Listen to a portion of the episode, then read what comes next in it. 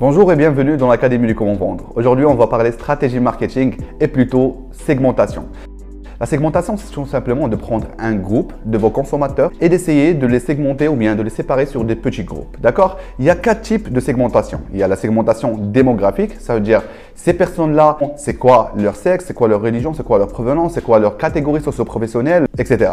Le deuxième type de segmentation, c'est la segmentation géographique. Cela dépend de l'emplacement de la zone de chalandise où ils sont, que ce soit la zone de chalandise tertiaire, secondaire ou primaire.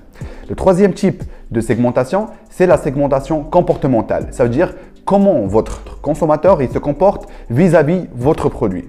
Le dernier type de segmentation, c'est la segmentation psychographique. Ça regroupe entre la démographie, ça veut dire ces personnes, leur âge, leur comportement, le background, etc. Et aussi avec la psychologie qu'ils ont. On se voit la semaine prochaine pour en parler encore plus en détail sur la stratégie marketing avec le positionnement et avec le ciblage.